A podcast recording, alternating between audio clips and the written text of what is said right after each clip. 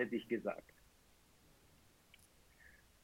So, äh, bei uns ist heute Stefan Grill, seines Zeichens Geschäftsführer der Courant GmbH, die wiederum äh, der europaweite Marktführer für Bitcoin-ATMs ist. Hallo Stefan.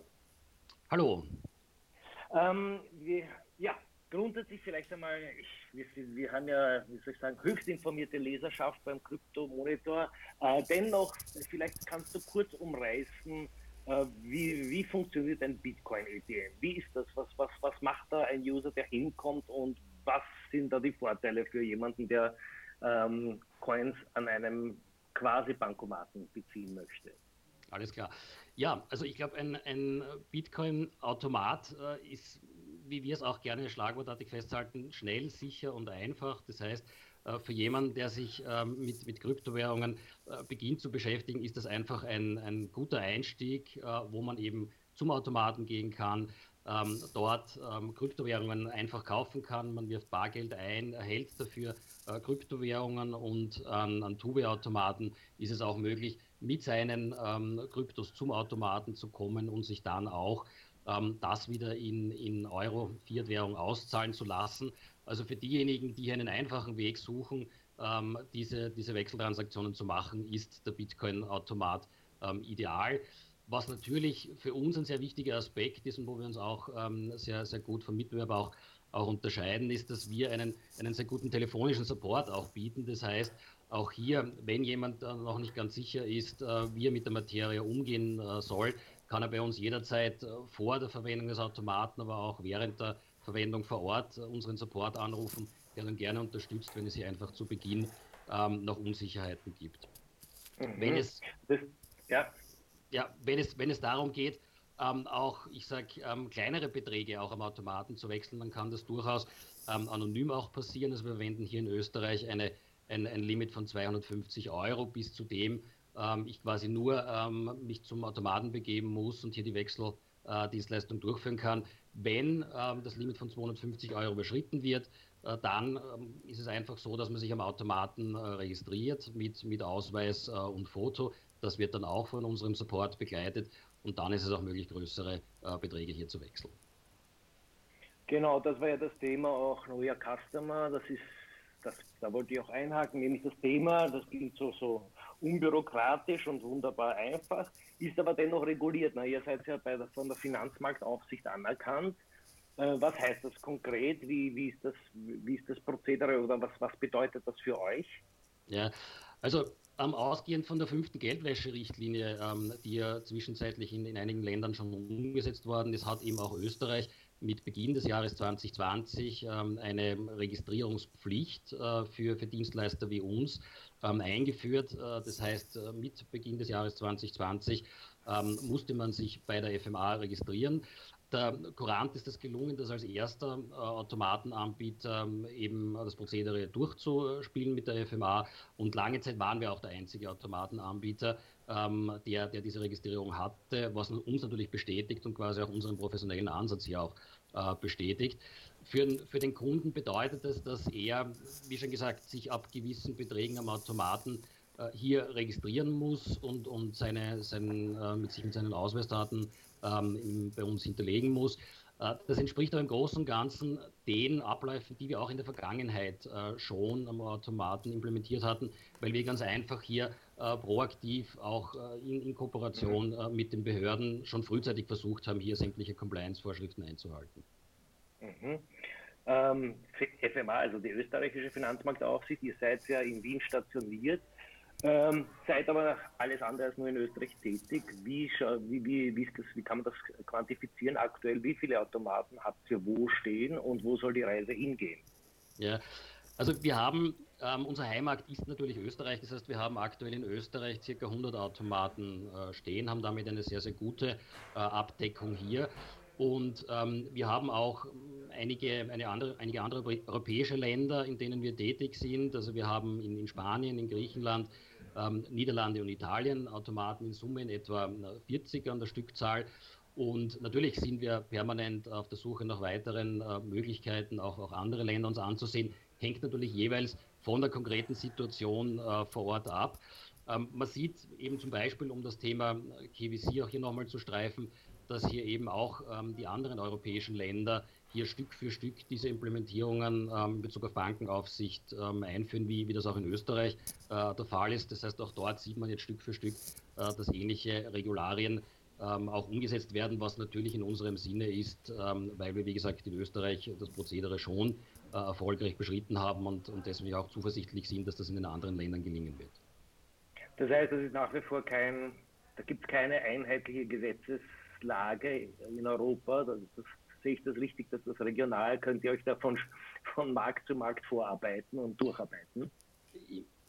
Grundsätzlich ja, ist es so, es gibt eine europäische Vorgabe, die aber eben lokal vom Gesetzgeber jeweils umzusetzen ist. Ähm, und da sieht man, dass das eben zeitlich ähm, hier sehr stark äh, differiert. Das heißt, das, was quasi in Österreich äh, mit, mit Jahresanfang schon Vorgabe war, ähm, wird jetzt Stück für Stück auch in den anderen Ländern äh, Vorgabe. Also Österreich war ja definitiv ein Vorreiter diesbezüglich. Ähm, man sieht aber, dass sozusagen schon diese, diese europäischen Vorgaben zumindest zu einer ähm, einer gewissen äh, Vereinheitlichung führen. Das heißt, ähm, wir gehen davon aus, dass eben die, äh, die, die, die Prozesse, die wir für Österreich etabliert haben und mit den Behörden abgestimmt haben, dass die natürlich auch ein guter äh, Startpunkt äh, für, für die Einführung der Prozesse in den anderen Ländern sind. Das heißt, insofern begrüßen wir schon diese, diese Vereinheitlichung, die da primär seitens europäischer Vorgaben eben betrieben wird. Mhm, mh. ähm, jetzt vielleicht ein, ein, bisschen, damit wir nicht zu, zu juristisch werden. Ähm, was, was siehst du, wo könnte die Reise hingehen, vor allem für User? Was, was könnte der große Durchbruch werden oder worauf hoffst du, dass, dass, dass viel Bewegung in den Markt kommt und grundsätzlich auch die Kryptowährungsakzeptanz ein bisschen in, noch weiter in die Höhe geht? Mhm, mhm. Also was, was, wir, was wir sehen, ähm, wir haben schon gesagt, die Courant ist, ist sehr international unterwegs. Das heißt, wir haben auch hier äh, sehr viele internationale Kunden ähm, und, und wir sehen in dem, in dem Umfeld natürlich, viele Kunden, die, die, die, die länderübergreifenden Kryptotransaktionen sehr, sehr äh, interessant finden, vorteilhaft finden, um zum Beispiel Finanzmittel zu ihren Familien in die Heimat zu schicken.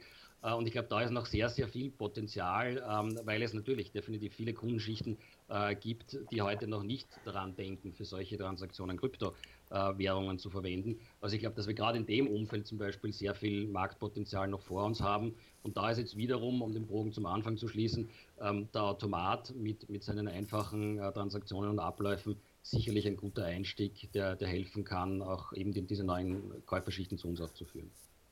Das heißt, ihr, ihr werdet mittelfristig Western Union das, das Wasser abgraben und selber auch. Nein, aber hast, habt ihr schon darüber nachgedacht, auch quasi Transak also Transaktionen selbst zu ermöglichen?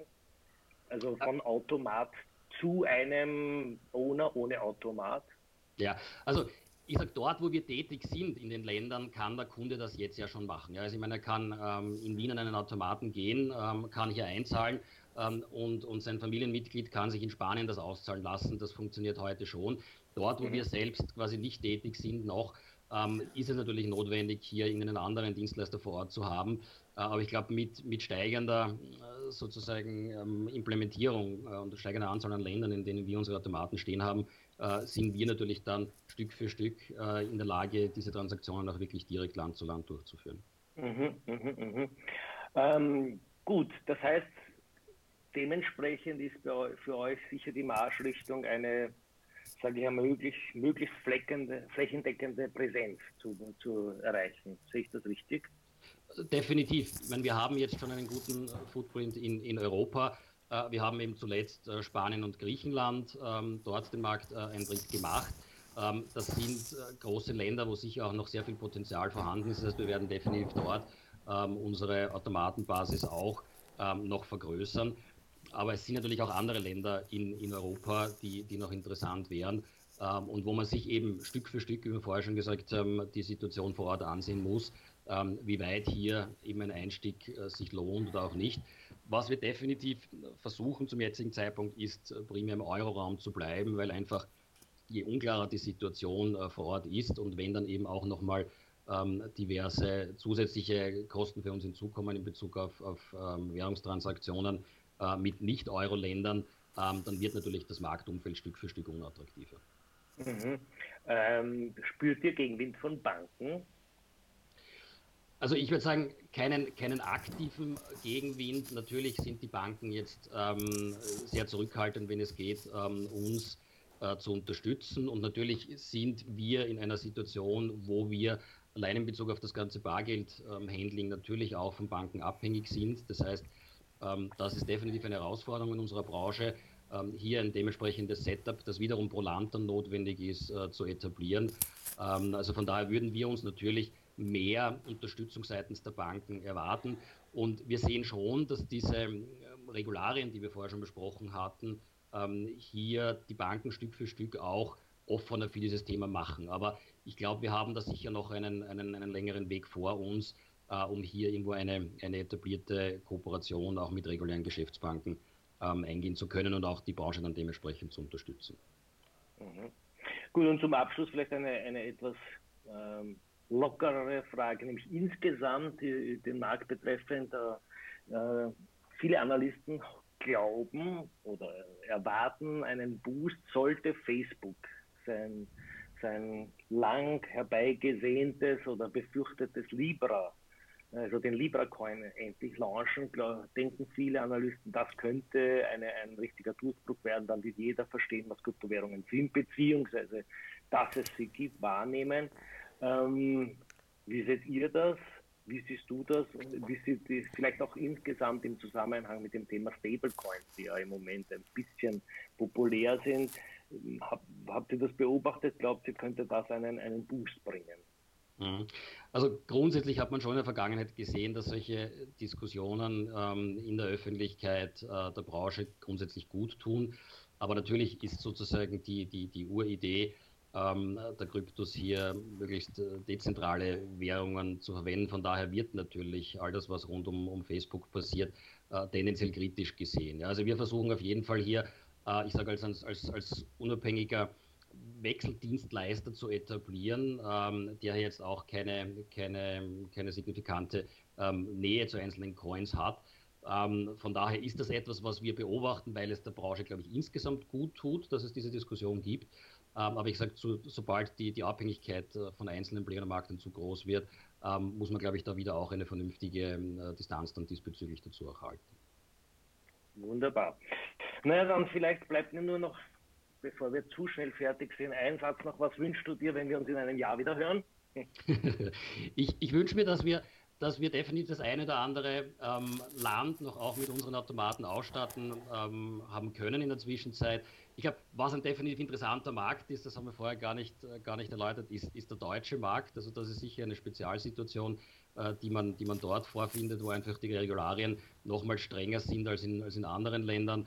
Äh, also ich hoffe, dass, dass es dann diesbezüglich auch dort äh, einen Footprint der Korant gibt und äh, würde mich freuen, wenn wir dann gerne wieder drüber, drüber sprechen können aus, von Wien aus werden wir zeigen, dass das, dass das Krypto-Business auch offener sein kann. Ja.